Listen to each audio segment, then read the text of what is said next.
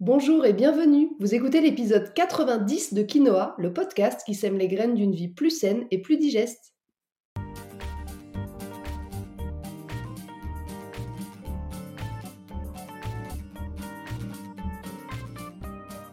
Je suis Julie Coignet, naturopathe spécialisée dans les troubles digestifs et les maladies inflammatoires chroniques de l'intestin. J'accompagne aussi les femmes enceintes, les enfants et les sportifs via des consultations sur Montpellier ou à distance et des programmes en ligne. Ma mission à travers ce podcast est de vous aider à adopter de nouvelles habitudes de vie plus saines et équilibrées pour votre santé en général, mais aussi pour vos troubles digestifs en particulier.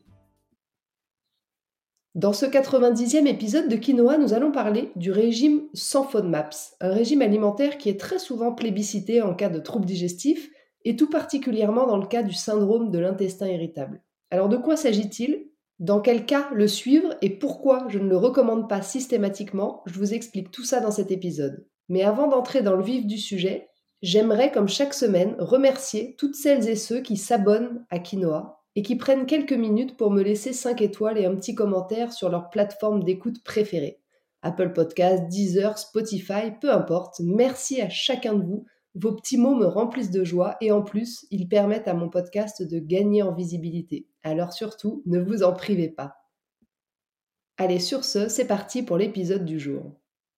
Cette semaine, nous allons donc parler du régime FODMAPS, un régime qui est très souvent recommandé par les gastro-entérologues pour soulager les côlons irritables en particulier. Je vais dans un premier temps vous expliquer en quoi consiste ce régime, puis je vous dirai dans quel cas je le recommande et pourquoi il ne fonctionne pas toujours. Le régime FODMAPS, c'est un réglage alimentaire qui a été développé en 1999 par une médecin nutritionniste australienne, Sue Shepard. Il consiste à identifier les aliments fermenticibles, c'est-à-dire pour faire simple, les sucres peu digérés ou mal digérés qui fermentent au contact des bactéries de votre côlon et qui peuvent du coup provoquer des ballonnements, des gaz, des douleurs intestinales et des perturbations du transit. Initialement, ce régime a été développé pour les personnes souffrant d'un syndrome de l'intestin irritable, mais les gastro le proposent aussi de plus en plus pour soulager l'endométriose, la fibromyalgie, le SIBO, la pullulation bactérienne de l'intestin grêle, et même parfois pour les maladies inflammatoires chroniques de l'intestin comme la maladie de Crohn ou la rectocolite hémorragique, qui sont des pathologies qui combinent souvent un syndrome de l'intestin irritable en plus de leurs symptômes propres. Littéralement, le terme FODMAP est l'acronyme de Fermentable Oligo Monosaccharide and Polyols.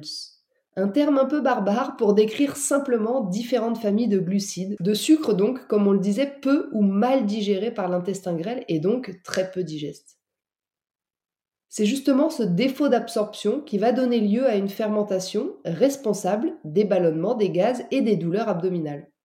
Alors comme l'annonce l'acronyme, on va recenser quatre familles de FODMAPs. Les oligosaccharides, les monosaccharides, les disaccharides et les polyols. Les oligosaccharides, ce sont les sucres qu'on trouve dans certains légumes, artichauts, ail, champignons, asperges, mais aussi dans certaines légumineuses, pois chiches, haricots rouges, flageolets, et enfin dans certaines céréales comme l'avoine ou le boulgour. Les monosaccharides, ce sont les sucres qui sont présents dans certains fruits, pommes, poires, pêches, prunes, cerises, mangue, abricot. Les disaccharides sont contenus en plus ou moins grande quantité dans les produits laitiers, le lait, les yaourts, les fromages blancs, fromages frais, etc. Et les polyols sont présents en grande quantité dans les confiseries sans sucre du type bonbons ou chewing-gum, mais aussi dans les plats industriels préparés et tout ce qui est ultra transformé. La liste est quand même plutôt longue, je vous l'accorde, mais heureusement, il reste plein d'aliments qui, eux, sont plutôt faibles en FODMAP Citons par exemple les légumes comme le concombre, la carotte, la laitue, la mâche, les haricots verts, la courgette, le céleri, les endives, la courge, le radis. Et puis parmi les fruits, on retrouvera les agrumes comme la mandarine, la clémentine, l'orange, la banane aussi, le kiwi, l'ananas, le raisin, les mûres, le melon, les myrtilles. Dans les produits laitiers, ça sera plutôt les fromages à pâte dure, le brie, le camembert, le bleu, les laitages appauvris en lactose, yaourt, lait pauvre en lactose. Parmi les légumineuses et les féculents, on retrouvera les lentilles corail, le quinoa, le riz blanc, les biscottes, le tapioca, la polenta, le millet, les pommes de terre, et puis bien sûr toutes les viandes et tous les poissons. Alors petite précision au passage, le régime FODMAP a pour but d'identifier les aliments qui en contiennent et puis de les éliminer de l'alimentation pour retrouver une digestion plus légère. Il n'a absolument pas pour objectif de vous faire perdre du poids, même si parfois, comme on supprime tous les plats industriels et les sucreries, forcément, ça aide à perdre quelques kilos. Mais c'est la conséquence, c'est pas l'objectif principal. C'est un peu comme pour le régime sans gluten. Petite précision numéro 2, le régime sans FODMAP, c'est un régime temporaire, c'est pas un régime permanent. Et il y a souvent beaucoup de confusion là-dessus. On ne mange pas toute sa vie sans FODMAP. Seulement dans la première phase, on va en parler après, qui dure entre 4 et 6 semaines selon les cas. C'est une phase qui est très restrictive, mais elle ne dure pas toute la vie. Par contre, selon vos symptômes, il sera probable que vous restiez à vie sur un régime pauvre en FODMAPs, mais pas sans FODMAPs. Vous saisissez la nuance Alors justement, on va voir comment est-ce qu'on met tout ça en pratique et les trois étapes qui composent le régime sans FODMAP. La première étape, c'est donc celle dont je parlais tout à l'heure, qui est assez restrictive, qui est même très restrictive, qui, qui est la phase d'élimination. L'objectif de cette phase, c'est de mettre votre intestin au repos. Elle dure entre 2 et 6 semaines. Pendant cette période, vous devez absolument éviter toutes les principales sources de FODMAP.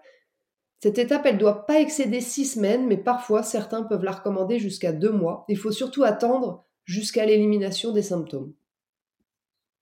La deuxième étape, c'est la réintroduction. De nature exploratrice, je trouve que c'est l'étape la plus intéressante. C'est celle qui justifie, selon moi, un peu tous les sacrifices qu'on a faits pendant la première phase. L'objectif de cette deuxième étape, c'est d'identifier les familles de FODMAPs que vous tolérez ou pas, mais aussi dans quelle proportion. Alors pour ça, vous allez réintégrer de façon progressive les groupes d'aliments semaine après semaine. Le réglage consiste à réintroduire un aliment deux à trois fois dans la semaine avec une journée de repos entre chaque journée de réintroduction. Il faut aussi augmenter de façon progressive la quantité sur les différentes prises. Alors c'est compliqué, il faut tout noter, tout peser, et si un aliment ou un groupe d'aliments ne passe pas, il faudra absolument le mettre de côté. Tout ce processus va durer plusieurs semaines et vous l'aurez compris, il n'est pas forcément très évident à mener. Pour certaines familles, la réponse sera très claire, aucun problème, réintroduction complète, ou à l'inverse, grosse réaction, gros trouble causé, donc on l'enlève. Mais pour d'autres, des fois, ça va être un peu plus flou, qui peut parfois vous laisser un peu dans le doute. Attention, le risque de ce régime, comme je le disais tout à l'heure, c'est de rester dans la phase d'éviction perpétuellement. Je vous le déconseille vivement parce qu'à force, vous pourriez souffrir de carence. Vous pourriez développer un trouble du comportement alimentaire et même vous isoler un peu socialement. Donc retenez bien que même si vous vous sentez beaucoup mieux en phase 1, vous devez absolument réintégrer les aliments en phase 2.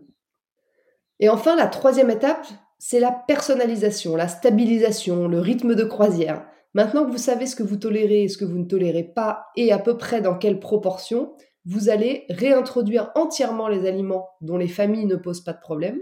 Vous allez réintroduire en petite quantité ceux qui contiennent des familles de FODMAPs qui vous causent des troubles mais modérés, et vous allez complètement bannir, éliminer ceux qui vous causent des troubles importants. Vous allez du coup pouvoir déterminer précisément votre propre régime, celui qui vous est adapté, celui qui vous convient et celui que vous devriez maintenant tenir sur la durée. Alors même si les résultats de cette enquête, on va dire, euh, FODMAPS sont plutôt intéressants, c'est quand même pas très simple toute cette histoire. Donc dans quel cas je recommande de se lancer dans cette folle aventure et dans quel cas vous pouvez vous en passer, je vais maintenant vous expliquer ça. Avec le recul, en consultation, je ne propose plus jamais le régime sans FODMAPS en première intention. Je commence toujours par un réglage alimentaire. Ensuite, si les résultats ne sont pas convaincants avec ça, pas suffisants, alors là, je peux proposer le régime sans FODMAP ce qui, pour être tout à fait honnête avec vous, ne m'arrive pas très souvent. C'est arrivé quelquefois en cas d'intolérance multiple, d'intolérance à l'histamine, de dysbiose très très importante, ou dans certains cas de SIBO, ou quand la personne qui vient me voir a déjà vu plein de médecins ou de naturaux et que rien n'a jamais fonctionné. Mais attention, je ne remets pas pour autant en cause le fait que dans certains cas, le régime fonctionne. Pourquoi? Eh bien parce que beaucoup de personnes partent de zéro, c'est-à-dire qu'ils n'ont jamais pris soin de leur alimentation, donc quand la personne mange des plats industriels, boit des cafés à longueur de temps et qu'elle passe sur des assiettes digestes avec suppression du café, le tube digestif se sent forcément allégé. La personne se remet à faire du sport, à mieux dormir. En fait, si vous enlevez des aliments de votre digestion, il est logique de constater un mieux-être. Par contre, à mon sens, l'inconvénient majeur de ce régime, c'est qu'on ne travaille pas sur les piliers de digestion, c'est-à-dire sur le manger digeste, sur le grignotage, sur les inhibiteurs de digestion, sur les associations alimentaires. Je suis pas non plus très OK sur le fait que certains produits laitiers soient autorisés. Et enfin, on ne travaille pas non plus sur les autres piliers de santé, à savoir le stress, le sommeil ou l'activité physique. J'ai reçu beaucoup de personnes en consultation qui m'ont avoué être sorties de chez le gastro avec une feuille euh, longue comme le bras, listant les aliments autorisés et ceux interdits, un peu désemparés face à l'ampleur de la tâche. Les plus courageux se sont lancés quelque temps, ils ont eu des résultats, parfois probants, parfois moins, mais la plupart n'essayent même pas tellement ce régime est contraignant et restrictif. Alors oui, il faut reconnaître que lorsqu'il est suivi à la lettre, il peut vraiment soulager les ballonnements, parfois même réguler le transit quand il est bien fait en diminuant les fermentations intestinales mais il faut qu'il soit bien réalisé. Et c'est souvent pas le cas parce que c'est un régime compliqué, vous l'avez compris, à suivre au quotidien et encore plus sur la durée. Et puis surtout, comme je le disais, il ne résout pas la cause, les causes de vos troubles digestifs. C'est-à-dire que c'est une chose de supprimer tout un tas d'aliments de votre assiette, mais ça corrige pas les erreurs alimentaires que vous pouvez faire, comme je le disais, la suralimentation, le grignotage ou encore les mauvaises associations alimentaires. Donc je dirais que c'est un bon pansement, mais comme tout pansement, il va fonctionner temporairement mais il sera essentiel de se faire accompagner en parallèle pour déterminer l'origine de vos troubles digestifs et ce qui les entretient. Donc en conclusion, je dirais le régime FODMAP, pourquoi pas, mais pas tout seul et seulement sur un temps court. Voilà, sur ce, l'épisode 90 de Quinoa touche à sa fin. Je vous remercie de l'avoir écouté jusqu'ici, j'espère qu'il vous a plu et qu'il vous aura éclairé sur ce régime dont on parle souvent sans vraiment en expliquer les tenants et les aboutissants, comme on dit. Pensez à transférer l'épisode à vos amis ou à le partager sur vos réseaux sociaux si vous le trouvez utile. Et je vous invite également à vous abonner à ma newsletter pour ne rater aucun épisode du podcast, mais aussi pour suivre mon actualité et profiter de conseils chaque semaine directement dans votre boîte mail. La semaine prochaine, dans l'épisode 91 de Quinoa, nous allons parler d'une des plus grandes difficultés dans les troubles digestifs en général, mais principalement dans les maladies inflammatoires chroniques de l'intestin, c'est la fatigue. Je vais vous expliquer d'où elle vient et je vais vous donner des pistes pour y remédier. En attendant, si vous voulez me faire un petit coucou ou échanger, j'en serais ravie et je vous attends sur Instagram juliecoignet-du8 naturopathe. Et n'oubliez pas, comme le disait très bien l'abbé Pierre, il ne faut pas attendre d'être parfait pour commencer quelque chose de bien. À bientôt!